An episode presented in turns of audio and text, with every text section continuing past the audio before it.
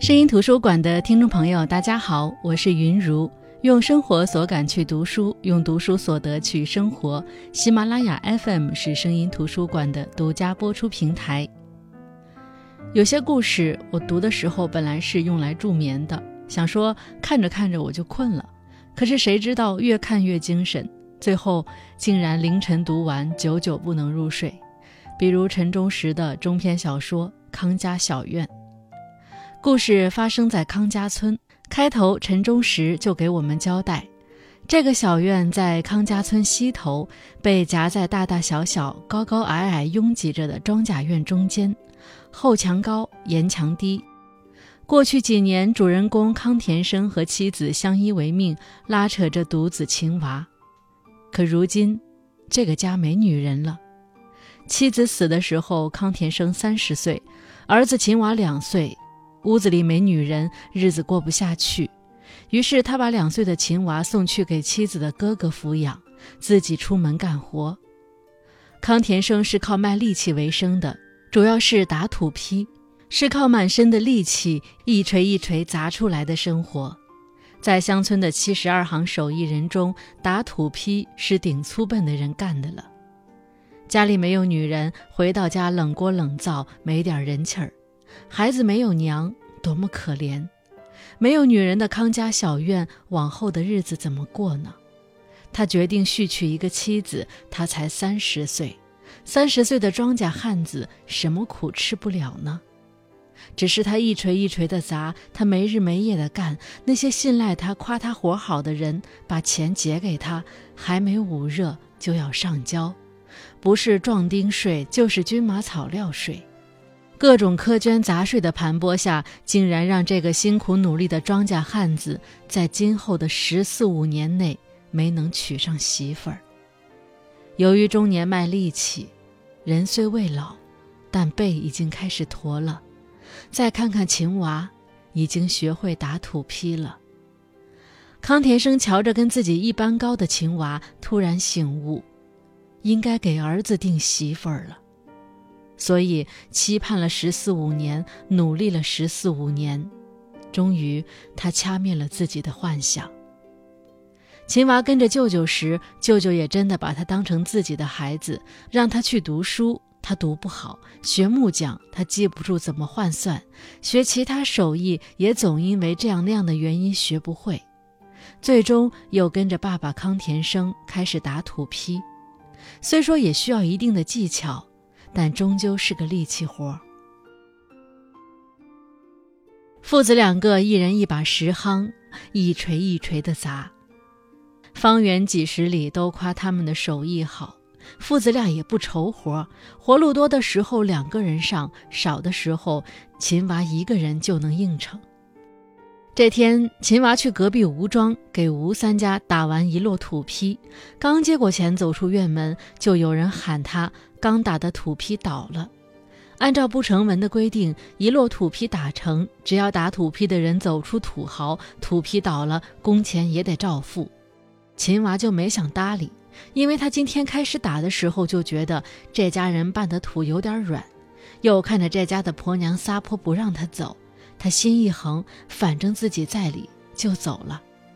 回到家里，把这事说给康田生听。谁知康田生没有说话，背上打土坯的家伙就出门。刚开始，秦娃以为是父亲应下来其他人家的活儿，谁知是去了吴三家。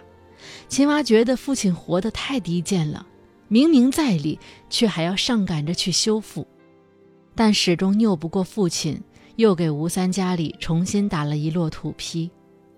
当天吴三不在家，他们连口水都没得喝。后来吴三亲自上门感谢。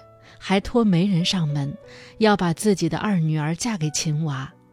吴三的原话是：“咱一不图高房大院，二不图车马田地，咱图康家父子为人实在，不会亏待咱娃。”康田生感激万千地给秦娃定下了这门亲事，承蒙被人看得起，要不然不知道要等到猴年马月。虽然刚定完亲事就遇见抓壮丁，秦娃跑出去躲了半年，但好在半年后秦娃回来了，还带回了解放的消息。秦娃回来后就娶了吴家的二女儿。康田生不知道有多激动。书中这一段的描述也特别的动人。书中说，这个寂寞荒凉了整整十八年的康田生的庄家小院里，就要有一个穿花衫衫、留长头发的女人了。他和他的儿子秦娃，无论从田野里劳动回来，亦或是到外村给人家打土坯归来，进门就有一碗热饭吃了。这个女人每天早晨起来，用长柄竹扫帚扫院子，扫大门外的街道。院子永远再不会有一层厚厚的落叶和荒草野蒿了，狐狸和猫豹子再也不敢猖獗的光临了。肯定说过不了几年，这个小院里会有一个留着毛盖或者小辫的娃娃出现，这才算是个家里。在这样温暖的家庭里，康田生死了，心里坦坦然然，啥事儿也不必担忧了。秦娃是一个上进的小伙子，他对自己的妻子极其满意，他对这个家的未来产生了诸多美好的想象。他要把这个屋内屋外一切繁重的劳动挑起来，让玉贤做缝补浆洗和锅碗瓢勺间的家事。他要把这个小院的日子过好，让他的玉贤活得舒心，让他的老父亲安度晚年。他不怕出力吃苦，庄稼人凭啥过日月？一个字儿，勤。玉贤也谨遵娘家的教导，嫁过来孝顺长辈，伺候丈夫，手脚勤快。白天，公公和丈夫一人一把石夯，天不明就出去打土坯挣钱，晚上才回来。她一个人在家的时候，会自己思量一些事情。她发现嫁到康家小院的日子过得很不错，公公随和，从来不提要求。打土坯回来，锅里端出什么就吃什么。秦娃勤快、实诚、节省，真正地道的好庄稼人。早晨出去，晚间回来，有时到十几里以外的村里去打土坯，仍然要赶回来，只因为家中有他。玉贤觉得他在这个庄稼院里，似乎比在自己家里更畅快些。人说新媳妇难熬，给秦娃做媳妇儿畅快。尤其是公公特别信任她，她嫁过来没多久，公公就将一向由她自己掌管的放置积蓄钱财的木匣子给了她，嘱咐今后这个家由玉贤来掌管。这一段呢，我也原文读一下，让大家了解一下陈忠实语言的朴实美。康田生说：“我五十多岁了，啥也不图，只图的和和气气吃一碗热饭。这日月是你们的日月，好了坏了，穷了富了，都是你们的。日子怎么过，家事怎样安排，你们要思量呀。”秦娃前日说想盖三间瓦房，好，就该有这个派势。三间房难也不难，爸一辈子打土坯挣下的钱，盖十间瓦房也用不完。临到而今还是这两间烂下屋，怎咧？挣得多，国君收税要款要得多。现实好了，咱爷俩闲时打土坯，不过三年，撑起三间瓦房。那现在，那只装着爷俩打土坯挣来的钱的梳妆匣，锁在箱子里的角落里，归玉贤管。他觉得这个家真的是自己的家了。他在娘家的时候，村里的媳妇儿说要用一块钱，先得跟女婿说，再得跟阿公阿婆说，一家人常常为花钱闹账。他才过门两个月，他才过门多久，公公一下子把财权交给他了。看这部小说的时候，陈忠实其实把他们婚后的日子描述的特别美好，但是越美好，我的心里就会越揪心，总觉得日中啧啧，总觉得是不是将有什么大灾难要落到这个充满希望的小院里。那从之前的描述中可以看出，目前三个人都对现在的生活很满意，三个人也都是勤快人。没有什么不良嗜好，只要不出天灾人祸，想必日子一定过得热气腾腾的。之后的一天，妇女主任推开康家小院，说政府号召妇女认字学习，乡镇上派教书先生来扫除文盲，趁冬天农闲时办农学，问玉贤报不报名。虽然玉贤表面上说要问公公和丈夫，但内心早已替自己报了名。当然，康田生和秦娃都鼓励他去。可这个时候，小说里玉贤的表现就有点耐人寻味了。小说里写，玉贤并不立刻表现出迫不及待的样子，故意装出对尚东学的冷漠，免得老人说他不安分，在小庄稼院过日子，心野了。就说要上，让他们上去。我一个女人家，认不认得字没关系。公公就拍板，让他放心去。这样玉贤的目的就达到了。他非常谨慎，做什么事情都不想落人口实。他娘出嫁前就嘱咐过他：女人这一辈子，在娘家长人，在婆家活人，要特别在意自己的名声。名声倒了，一辈子也挽不回来了。她嫁到康家村的两三个月来，已经经营出了乖媳妇儿的评价。康田生支持她，则是源于自己对新媳妇儿过门两三个月的实地观察。他庆幸给儿子娶下了一个好媳妇儿，知体识礼，勤勤快快，正是本分庄稼人过日月所难得的内掌柜。日常细微的观察中，他也看出媳妇儿比儿子更灵醒些。这样一个心性灵聪的女人，对于他的直性子秦娃真是太好了。他爽快地同意儿媳去上东学，也是出于这样的考虑，让聪明的玉贤多学些文化，日后谁也甭想倒哄秦娃了。这样保证他在过世以后，秦娃有一个精明的管家。然而，这一场冬学坏了大事。玉贤一直以为教书的都是老头子。可当他看到那个年轻的杨老师白净的脸庞时，略微一惊，顿时有一种难以克服的羞怯心理。这是一张很惹人喜欢的小白脸，五官端正，眼睛细气，而玉贤很多时候也总觉得杨老师在看他。一次遇到不会写的字，杨老师竟然一上来就握住他的手写。那时他还不知道自己为什么这么羞怯，除了新媳妇儿这个身份之外。还有一种迷蒙的感觉，他说不清楚，也不知道是什么。办冬学，杨老师的饭是一家一家轮着管的。轮到玉贤家时，只有玉贤一个人在家。早上出门前，康田生和秦娃还嘱咐他要好好做饭。没想到却是善心错付。杨老师到玉贤家吃过饭，就开始动手动脚。那句“妹妹，我爱你”。烫得玉贤的心都颤抖起来。事情败露是一次秦娃去远处打土坯，按理说晚上是不回来的，谁知他手脚麻利，又想回家，就几十里路硬是走了回来。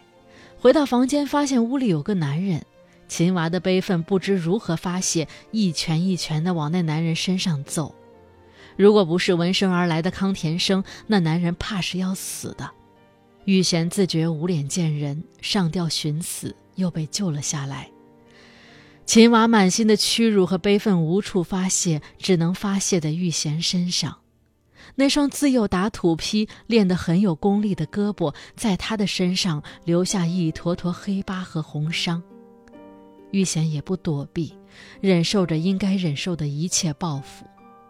这是应该的，可这么打下去不是办法。康田生寻来秦娃的舅舅想办法，舅舅处理办法有三步：第一，先安抚秦娃，他讲大道理，说大将军也娶昌门之妻，咱一个乡村庄稼汉比人家还要脸吗？第二，陈述利害，这件事不能扩大影响，一则脸上无光，在村里也基本上社会性死亡；第二，庄稼人娶个媳妇儿不容易。现在政府提倡婚姻自由，允许离婚。如果这事儿闹大了，离婚了，你秦娃一个二婚男人只能配寡妇了。再说还得再挣钱结婚，划不来。第三，不能再打了，再打下去就更离心了。要想从根源上解决，就把这事儿告诉玉贤娘家，让他娘家人教育他。秦娃照做了，按照舅舅的具体方针。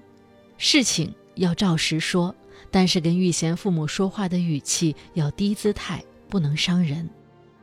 玉贤回娘家后，康家小院又成了毫无生机的样子，两个男人又重新回到自己做饭的日子里。康田生心里气急，但还是整日劝说儿子放下过去，到时候把媳妇儿接回来，好好过日子。期间，县里来调查杨先生是否有出格行为的时候，康田生是极力否认，他做不到把这桩丑事宣扬出去，哪怕宣扬出去，那个小白脸立马能身败名裂。可是如此，自家也万劫不复了。玉贤被接回娘家，他没有一个同情者。他的父母都是正经庄稼人，承受不了这种辱没门庭的丑事。他也没期待他们会懂他。秦娃和杨老师在他心里一个地上一个天上，没有可比性。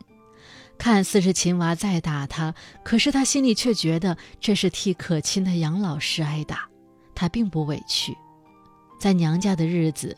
娘虽然日日劝说，但他心里却在为以后做打算，比如是否可以和秦娃离婚，和杨老师结婚。如果能够和杨老师结婚，什么脸面他都可以不要。于是玉贤偷偷溜出家门，去找了杨老师一趟。他要同杨老师结婚的话语，在杨老师看来简直是疯了。杨老师无赖地说。自己也要结婚了，对方也是个老师，说自己同玉贤只是玩玩，谁知玉贤竟当真了。满身是伤的玉贤承担了所有的痛，承担了背叛秦娃的愧疚，承担了所有知情人的冷眼和嘲讽，到头来，不过是玩玩。玉贤看着眼前那个小白脸，一阵恶心，朝他吐了一口血水，夺门而去。他要去寻死了，寻死前想起了那个没有人比得过的公公，那个心眼好的老人，想起了秦娃笨口拙舌，却每一句话都极其认真，说一句是一句。他没有脸面再见到他们了，只是他要先回到康家去，要死也是死在康家。只是在路上，他碰到了秦娃。这个整日卖力气挣钱的庄稼汉子，居然被他害得来镇上买醉了。那是一家黑店，玉贤早就听人说过。此刻醉死过去的秦娃正在被灌醋，玉贤跑过去，看到秦娃的样子，一下子哭了，然后搀着秦娃回家去了。故事到此戛然而止。秦娃和玉贤会有怎么样的未来呢？是旧事翻篇，等到七老八十了再拿出这桩事来拌嘴，还是就此分开，守着各自的委屈和愧疚度过余生？还是玉贤会寻死，留秦娃一个人，重复着康田生的凄凉？陈忠实没有给我们交代，但我相信你们心里都有一个答案了。那《康家小院》这个小说其实情节非常的简单，但是因为陈忠实的书写，我觉得这本小说的分量立马显得厚重起来。如果说结构，这也是所有小说当中最常见的结构，情节也不出奇。但是因为陈忠实的叙事老道，贴切的就像这是你生命当中的某个旧相识，你没有办法用隔岸观火的态度去看待康家的命运起伏。而且陈忠实他会用小院里的景色变化来展现故事的起承转合、悲欢走向。我随便给大家举两个例子，比如秦娃刚结婚的时候，他说：“农历正月里的太阳似乎比以往千百年来所有正月里的热量都要充足，照耀着秦岭山下南园坡根的小小康家村的每一座院落。秦娃家的小院，康家村里最阴冷荒凉的死角。”如今也和康家村大大小小的庄稼院一样，沐浴在和煦温暖的早春的阳光下了。那在秦娃发现玉贤和杨老师的事情，满心愤懑、生不如死的时候，也插入了这样的一段描写。他说：“春光是明媚的，阳光是灿烂的，房屋上空的榆树和椿树的叶子绿得发青。”坡岭上的桃花又接着败落的杏花开得灿红了。而这个岭坡下的庄家小院，空气清冷，阳光惨淡，春风不止。就是这些描写，一下子会把整个氛围烘托的恰到好处，又让我们的心跟着揪起来放下去。如果说读完《蓝袍先生》，我们会觉得正是因为这样的人物雏形，才有了《白鹿原》的人物群像。